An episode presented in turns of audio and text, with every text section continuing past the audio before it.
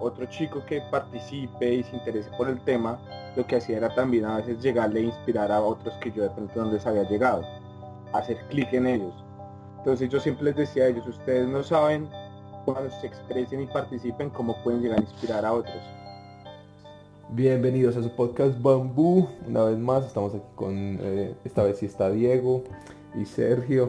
Eh, hoy vamos a hablar entonces un poquito acerca de cuáles son los eh, tres nuevos roles que hay en la educación, tres nuevos roles del profesor, tres nuevos roles del estudiante, porque mm, a todos tres nos, nos, ha interesado mucho la educación, hemos sido, ellos dos son profesores, todos hemos sido los tres alumnos y digamos que en Colombia nos hemos sentido a veces inconformes con la forma en la, eh, que la educación se está, se está dando y dijimos, bueno, vamos a hablar de este tema, vamos a aprender un poco y hoy eh, Sergio nos va a compartir y Diego nos van a compartir acerca de su experiencia, ¿cierto? De los dos mundos y de lo que han aprendido y cómo ven estos, estos nuevos roles como profesores y como alumnos. Entonces, bueno, no sé muchachos, Sergio, cuéntanos.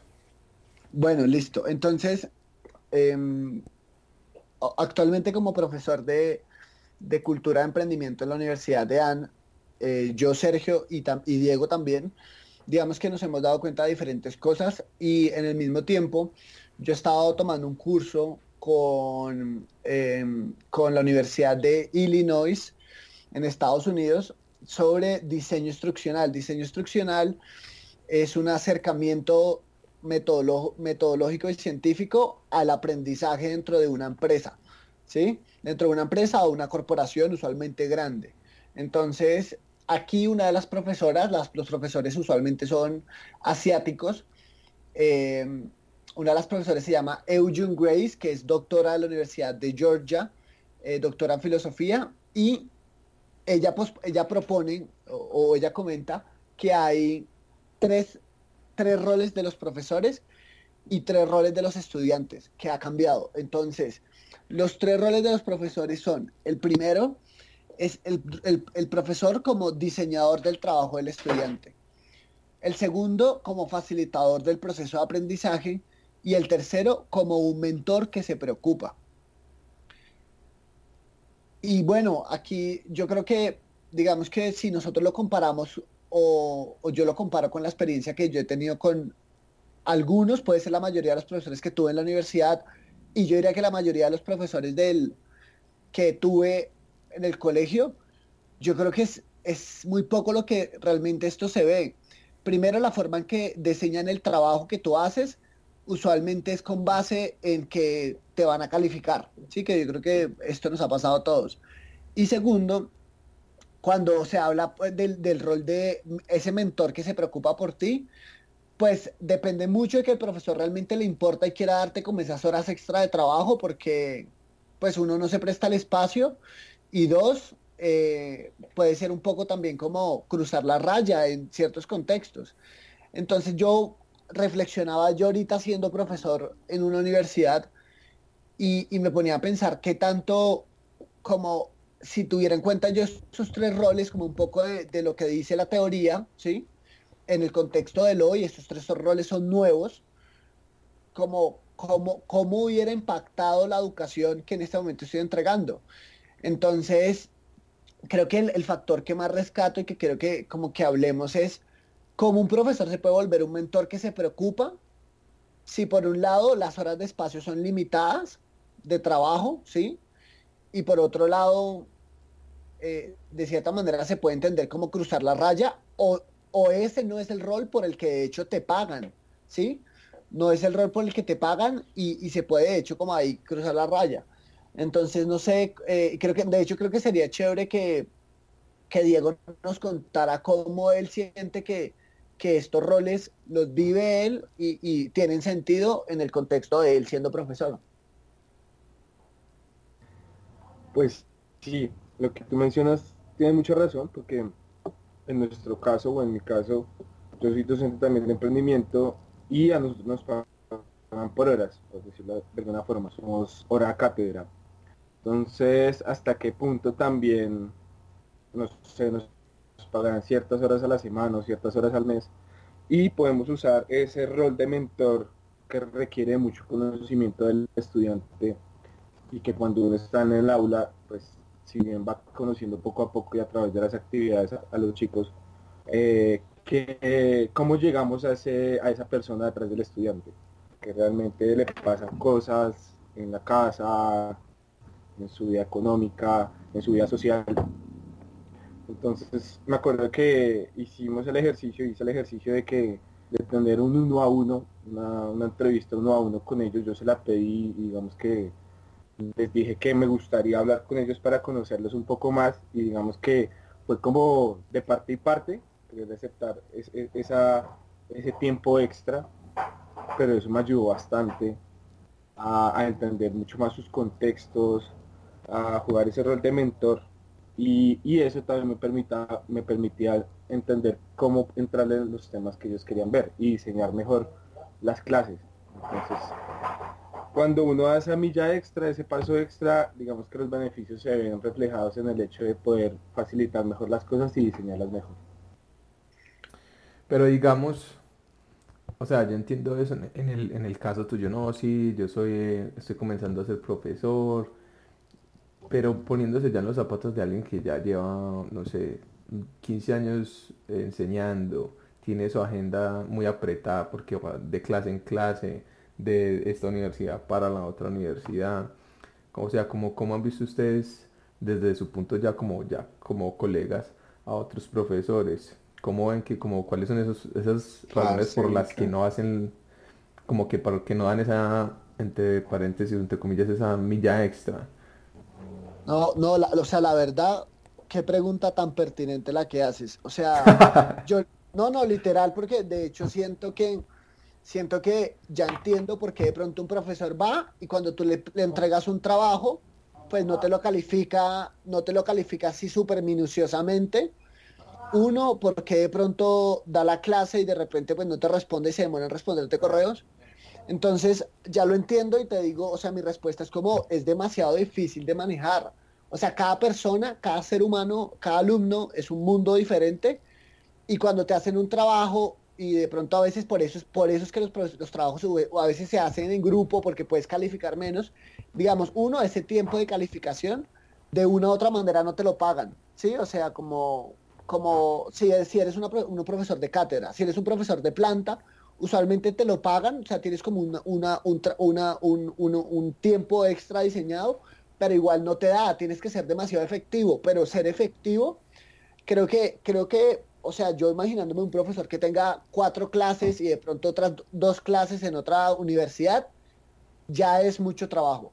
Sí, o sea, yo por ejemplo, calificando un trabajo para, yo tengo 21 estudiantes, 21, que no es grave, a veces pueden ser más, pueden ser 30, ¿no? 21 y calificando un trabajo como la escritura de un blog de un tema específico, me puedo demorar fácilmente unas dos horas y media haciéndolo, respondiéndole a cada uno lo que se merece, como como, mira, eh, como dándole retroalimentación, no calificándolo, porque eso es lo que hace la mayoría porque no les da tiempo. Como, no, tan, esta es tu nota, pero no como, mira, me gustó esto, te recalco esto, esto me parece un tema que de pronto puedes pulir un poquito, darle revisión a este tema por acá. O sea, si yo lo hago eso con cada uno de ellos, leer su trabajo y responderles una cosa personalizada, son dos horas y media. Entonces multiplica eso por 10 notas que te piden a veces tomar porque te piden un montón de notas y yo creo que ahí depende de que tú como que digas como yo prefiero calificar menos pero darles una buena retroalimentación y, y ahí te vas a dar cuenta que las horas que terminas tú siendo profe es el trabajo más cortico en la semana. Sí, terminas O sea, a la final un profesor se gasta más tiempo calificando que enseñando. O sea, eso es lo que me estás diciendo. Sí, exacto. No, no puede ser.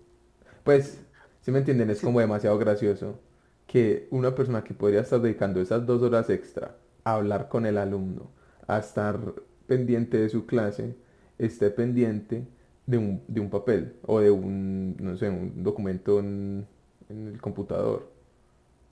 Bueno, de hecho, em, sí, pero creo que pasa si tú, o sea, lo que yo estoy diciendo es, si tú quieres ser un profesor que se preocupa por el aprendizaje de los estudiantes, tú te tomas el tiempo de calificar con el objetivo de dar retroalimentación para aprender. ¿cierto? Pero si tú realmente solamente la nota, tú puedes hacer esto en 20 minutos, que es lo que yo creo que termina pasando. Entonces yo creo que no está mal dedicarse el tiempo a calificar desde que sea con una perspectiva de, dar retroalimentación. Pero digamos, yo no digo que esté mal, sino que yo digo es, yo estoy seguro que muchos profesores no, no es que no quieran, es que no tienen dos horas para cada clase. Imagínate que tú des cuatro clases. O sea, tú no tienes ocho horas o vamos a ponerle que sea muy eficiente. Tú no tienes cinco horas que te sobren. Porque entonces el profesor cuando va a vivir, pues su familia, sus amigos, pues las, o sea, los profesores también tienen vida. Entonces es como que, como que el sistema más ineficiente, ¿no? Exacto, exacto. O sea, creo que ese es uno de los de las cosas más, como el insight más grande acá, como no es que los profesores no queramos, que en este caso pues nosotros también somos profes, no queramos dedicarle todo ese tiempo, sino que se vuelve un poco inmanejable cuando tienes tanta gente.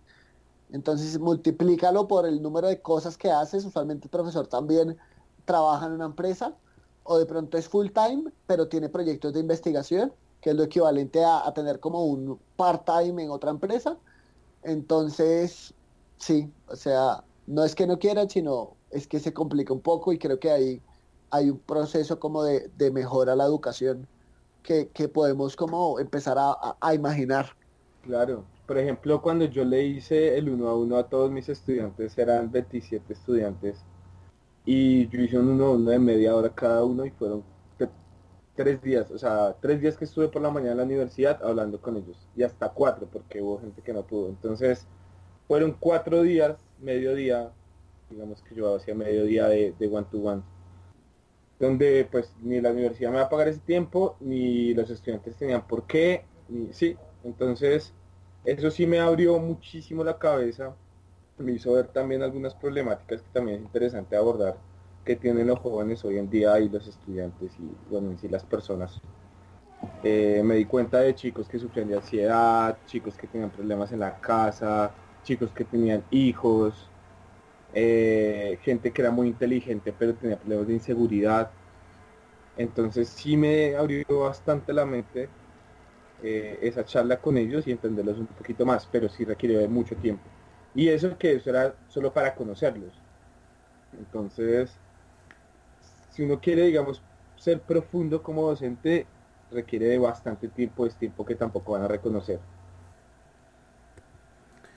Bueno, pero vamos a, poner un ejemplo. Digamos que para ustedes dos el ejercicio que hicieron, Sergio tomándose su tiempo dando buen feedback y, y Dieguito con, o sea, con estos uno a uno, ¿sintieron ustedes que, que en su, que su clase, sus estudiantes palparon esa diferencia? O sea, notaron algo diferente, notaron una mejoría, o sea, como que qué resultados vieron después de, usted haber dedicado ese tiempo, de haber invertido ese tiempo. Bueno, pues yo puntualmente, eh, digamos que si recibí ese feedback de parte de ellos y me decían, como profe, qué chimba que, eh, digamos, usted se tome el tiempo para conocerlo a uno. ¿Sí? Eso es normal, eso es la primera vez que un profesor me hace esto, por ejemplo, me, decía, me decían. Entonces, digamos que por temas de, que ellos se sienten escuchados y sentían un profesor cercano, eh, sirvió mucho.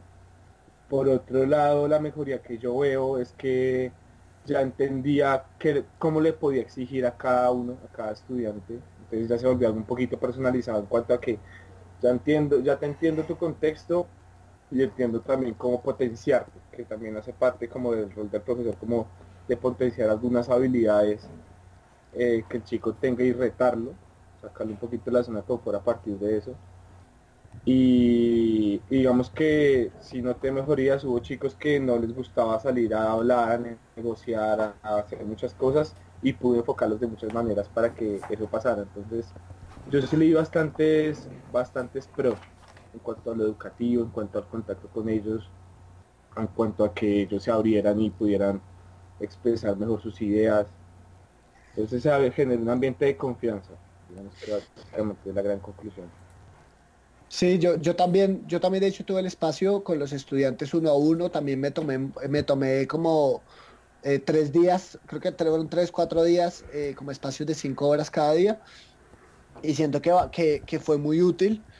Eh, igual, o sea, como para no repetir, de hecho como lo mismo, como se siente más cercanía entre, entre más conexión con los estudiantes y como tú como profesor, cómo les puedes ayudar.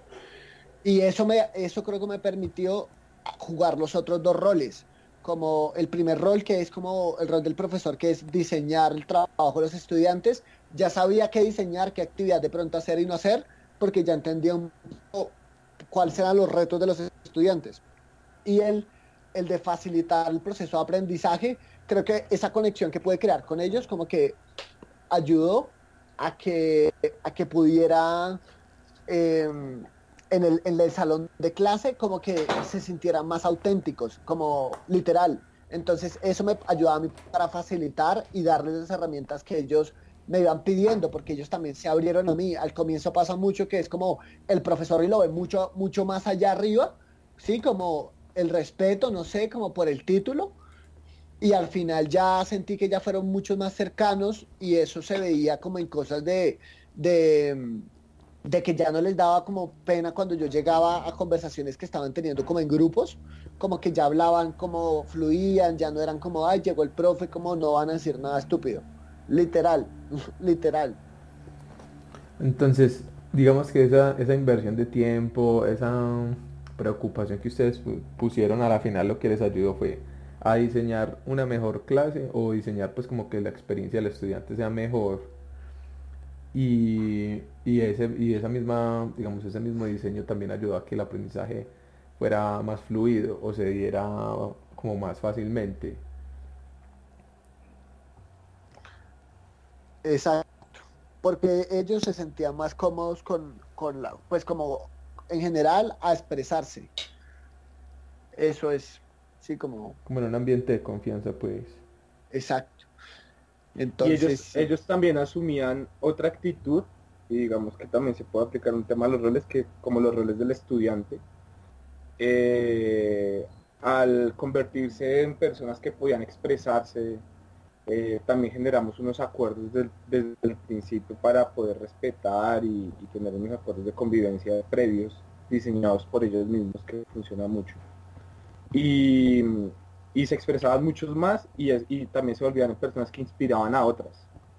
Sí, entonces toman este rol también como de maestros o inspiradores al compartir y hablar y decir cosas que a veces resonaban en, en los otros estudiantes que de pronto eh, en mi forma de hablar, en mi forma de expresar, en mi forma de querer transmitir el mensaje no les llega a todos, pero otro chico que participe y se interese por el tema, lo que hacía era también a veces llegarle e inspirar a otros que yo de pronto no les había llegado, hacer clic en ellos. Entonces yo siempre les decía a ellos, ustedes no saben cuando se expresen y participen cómo pueden llegar a inspirar a otros, los cambios que pueden generar en otros. De, de hecho, de hecho ahí es cuando me parece como relevante como compartir cuáles son los roles del estudiante, ¿sí? Como igual, y como los nuevos, los tres nuevos roles de los profesores y ahora como los tres nuevos roles de los estudiantes. Entonces, el primero de ellos es el rol de ejercer esfuerzo, como poner el esfuerzo, para aprender. Coma, como aprender, como, como el aprendizaje es un proceso activo. El segundo es compromiso a aprender para toda la vida, no como compromiso a terminar la materia y sacar un, puntaje determinado, sino como aprendiz para toda la vida. Y el tercer rol, que es el rol más menospreciado, es el rol de ser profesores, ellos mismos, que es lo que tú hablas cuando dicen como que ellos se educan entre ellos y se inspiran entre ellos. Entonces, estos tres roles que, aprendí de este curso, que, también lo sentí demasiado relevante y, bueno, no sé, y hablemos un poquito de cómo ustedes lo sienten relevante, pero a mí se me hace que, que solamente diciéndole a los estudiantes que el rol que tienen es ejercer lo que, lo que tienen que aprender y que tienen que ponerle esfuerzo como en, en practicarlo, no en memorizarlo, ojo. El esfuerzo no es memorizarlo, sino el esfuerzo es practicarlo, ¿sí? No como, bueno, ya no te, profe, ya lo sé, ¿no? Y lo segundo, bueno, el segundo que es, que es, creo que cambiar de visión, como cambiar de visión y decir, yo voy a aprender esto es para la vida y no lo voy a aprender como ya en dos meses, en cuatro meses que termino la materia, ya puedo decir que lo sé, ¿sí? Y, pues ser profesores es ponerlos a enseñar, que es algo que de hecho siento que Diego hizo, mucho y, y, pues para mí tiene mucho sentido estos nuevos roles de los estudiantes. Pues no, pero no, pues no sé, como para ti, ¿cómo tienen sentido? ¿Cómo los viviste? Bueno, pues la verdad sí, estos tres nuevos roles los puse mucho en práctica también, a tal punto que, por ejemplo, eh, ellos tenían que presentar una presentación final, ¿sí? una presentación final de su trabajo en X tema, y digamos que había que capacitarlos de cierta manera en temas de hablar en público, comunicación y lenguaje no verbal. Eh, entonces lo que yo puse a ellos fue a capacitarse, a capacitarse con algunos videos, con algunos mensajes, y la, y la práctica de todo esto fue enseñarle a sus compañeros a través de un video, a través de unas dinámicas en clase, donde ellos mismos eh, ponían en práctica esos conocimientos y usaban su forma, su estilo, de una vez ponían en práctica cómo comunicar y cómo su lenguaje no verbal y demás, y enseñar al otro. Entonces, que se atacaron los tres frentes, el de aprender algo nuevo, el de interiorizarlo y enseñarlo y llevarlo a la práctica, por último. Entonces, eso fue un gran ejercicio que hice, digamos que se notó los chicos en su presentación final ya mucho más fluidos, mucho más confiados de sí mismos, eh, sin pena al hablar, algunos con pena, pero usando los tips que, aprendieron de sus compañeros y también aprendieron enseñando. Entonces, creo que es muy relevante hacer partícipe al estudiante de, del enseñar, del practicar, del hacer. Entonces sí fue un muy buen resultado y sus presentaciones fueron buenas. ¿Tú recomendarías esa actividad como el proceso fue? Uno, bueno, tú necesitabas que ellos aprendieran de habilidades de comunicación y habilidades de presentación porque iban a hacer una presentación. Y la forma de prepararlos fue, les diste una cantidad de material, videos y demás para que ellos aprendieran y después el reto era que por grupos hicieran material educativo y educaran a, los, a sus otros compañeros. ¿sí? Entonces, no es como que se eduquen de la nada, sino como que sí aprenden, investigan ellos con este material que tú les das y después ellos preparan un material educativo y después lo entregan, ¿cierto? Ese fue como el proceso. Sí, ese, ese sería el proceso a grandes rasgos. Digamos que una de las ventajas de eso es que normalmente uno se conecta, cada persona se conecta en los temas con ciertos puntos, por decirlo así. No es que todo el tema me conecte, todo el tema me apasione, sino me llamó mucho la atención esto porque estoy bueno o porque no era tan bueno y quiero mejorar. Entonces se conectan con muy profundamente con alguna parte del tema de comunicación en este caso. Entonces, al conectarse con ese tema, entonces ellos van a querer enseñar esa parte del tema. Pero también ellos como recibieron educación de parte de sus otros compañeros, entonces también van a recibir la capacitación en otros temas más profundos de la comunicación en general. No sé si me hago entender, o sea, ellos así como enseñan, también van a recibir mensajes de sus otros compañeros. Y puede que esos mensajes también sean más con su lenguaje, más con su forma de entender las cosas, más con su contexto de por su edad. Entonces eso también fue bueno, que reciban eh, información no solo mía, sino también de otros estudiantes. Mm, bueno, pero lo que yo digo es, si los estudiantes también pueden ser, tienen el rol de profesores, y se les dice como, hey, pero esfuércese para aprender para la vida y sea, una y sea pues como mantenga esa actitud de aprendiz siempre. O sea, como que también tiene que, pues como que tiene que, se le tienen que enseñar cosas útiles. Porque a veces se nos enseñan cosas que nos, pues que la verdad no sirven, pues que yo no necesito para la vida ni, ni para el trabajo. ¿Cierto? Como cuando a veces son, hay pensum o materias que uno dice, pues no, o sea, que, ningún estudiante va a sentirse llamado a decir, sí, yo me voy a esforzar a aprender esto para la vida.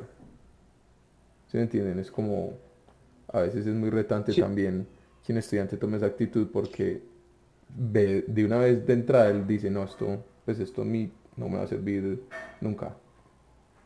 ¿Qué hacemos ahí? Sí. sí, yo creo que hay una paradoja y es como, y pasa mucho en el mundo, y es como lo que quieres versus lo que necesitas. Ah, Entonces, muchas veces eh, uno como estudiante, y creo que a todos nos ha pasado, no vemos relevantes ciertos temas, ¿sí? Quizás es porque en el momento, por el contexto y por lo que uno está viviendo, no entiende cómo uno le puede llegar a funcionar esa información en el futuro o ese entendimiento de esa información. Pero después se da cuenta que sí, a veces nos pasaba, ¿no? A veces sí, obviamente está el hecho del tema, hey, esto realmente nunca lo usé, nunca me importó y nunca lo usé. Pero otras veces como que, oiga, nunca me importó, pero después sí lo usé mucho y me tocó volver a aprender de cierta manera.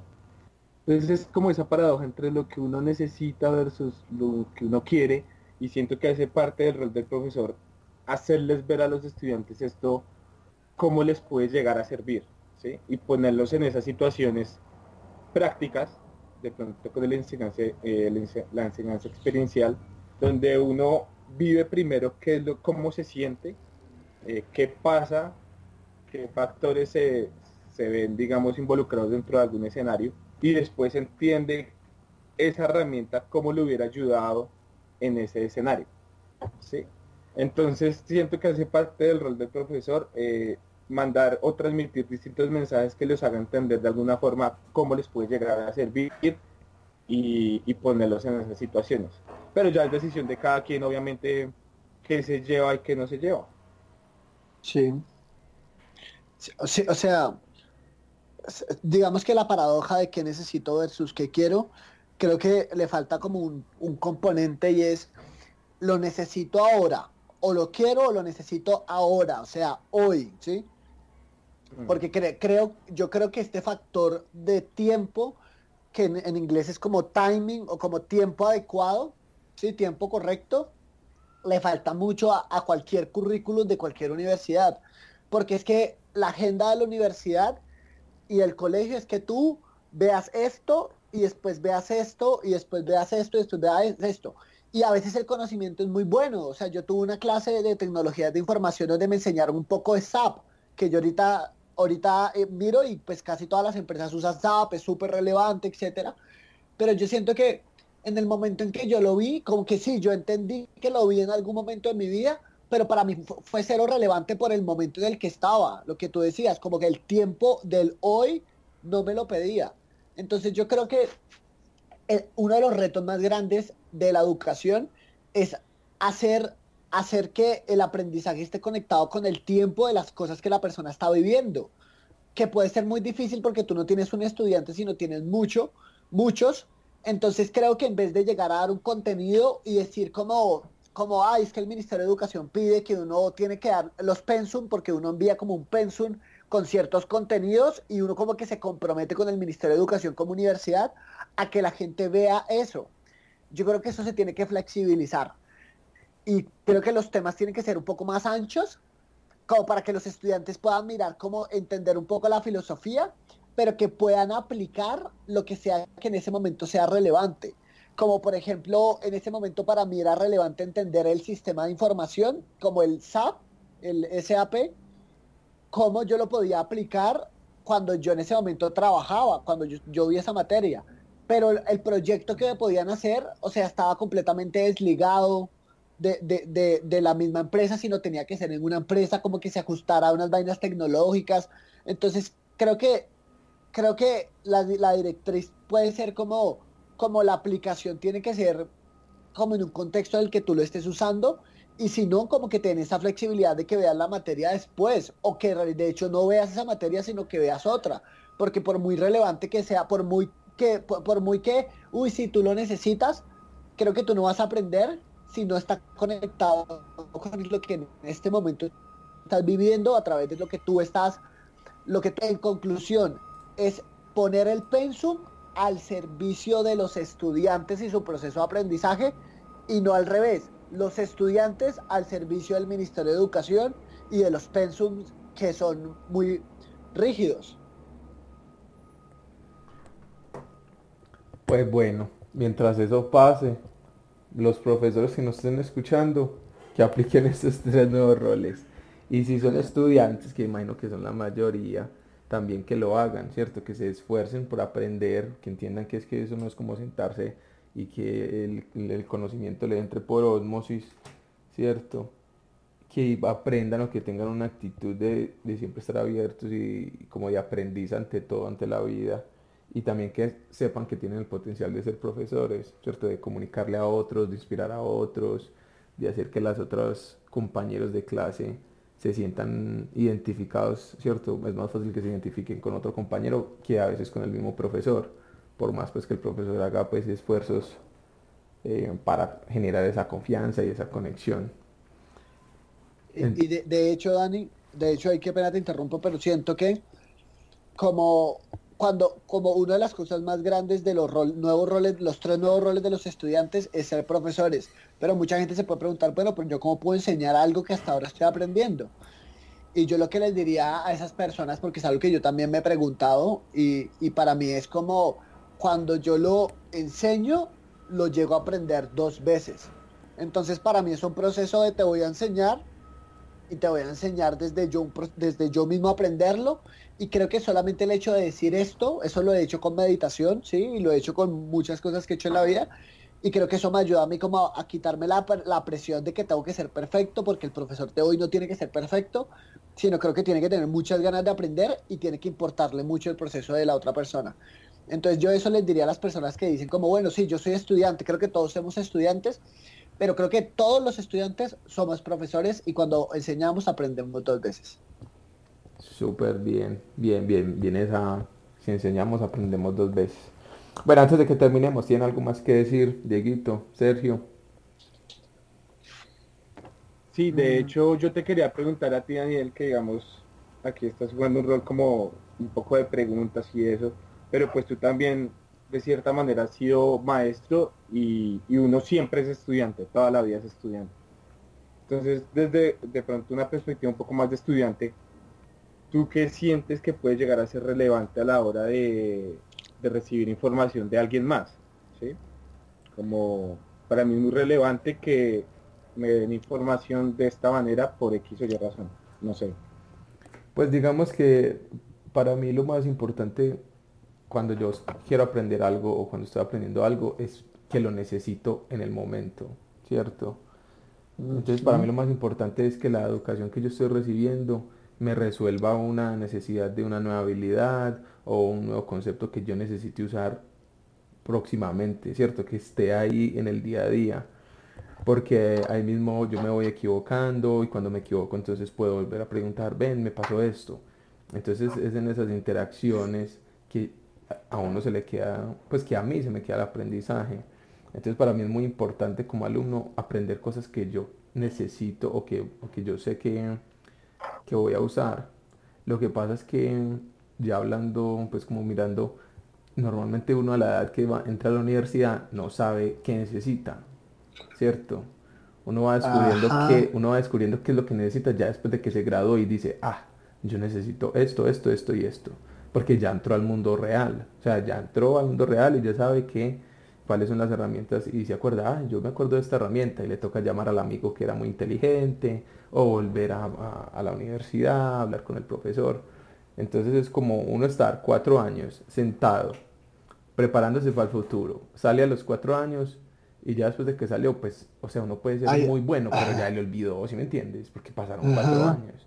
Mientras que si a mí me dan, no sé, seis meses algo y después de esos seis meses hay una forma práctica de aplicar eso en el mundo real, es como, uy, ahora sí, ¿sí me entiendes? Como ya, ya, ya puedo discernir qué necesito y qué no. Entonces para mí lo más importante siempre ha sido, más allá de cómo me lo transmitan, si es una clase catedrática o no, es que, que yo tenga ese, ese impulso interior de, hey, yo necesito aprender esto porque me va a servir para esto, siempre como que, la, como que la educación tenga un propósito, porque si no tiene ningún propósito, el único propósito es pasar la nota, pasar el semestre y tener un título para que después del título me dé un trabajo, pues tiene un potencial limitado pues la, la calidad del aprendizaje que uno tenga. Ajá. Sí, total. Total, me conecto mucho con eso igual. Muy de acuerdo. Muy de acuerdo. Bueno, muchachos, yo creo que con eso terminamos el episodio de hoy. Un poco de educación, los roles de los profesores, em, ser un, un, mentor que le importe a sus estudiantes, diseñar un proceso para que los estudiantes aprendan, diseñar el proceso de aprendizaje y fortalecer esas ganas de aprender que tienen los, los pelados. Y los estudiantes también tienen un compromiso, ¿cierto?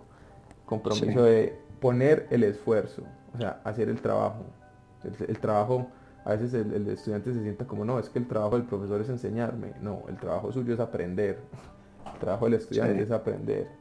Em, y siempre estar en constante automotivación, autoinspiración, estar pendiente de, ser un aprendiz para toda la vida. Y aprovechar eso que, ese compromiso y ese aprendizaje para enseñarle a los demás, ¿cierto? Y ser un profesor. Exacto, exacto. Así es. Muchachos, ya saben, nos siguen en arroba conciencia bambú, Instagram, Facebook, estén pendientes de nuestras historias, vamos a subir más contenido. Eh, vamos a tener ahorita un nuevo calendario con meditaciones guiadas para los que siguen interesados. Eh, y nos vemos en el próximo episodio.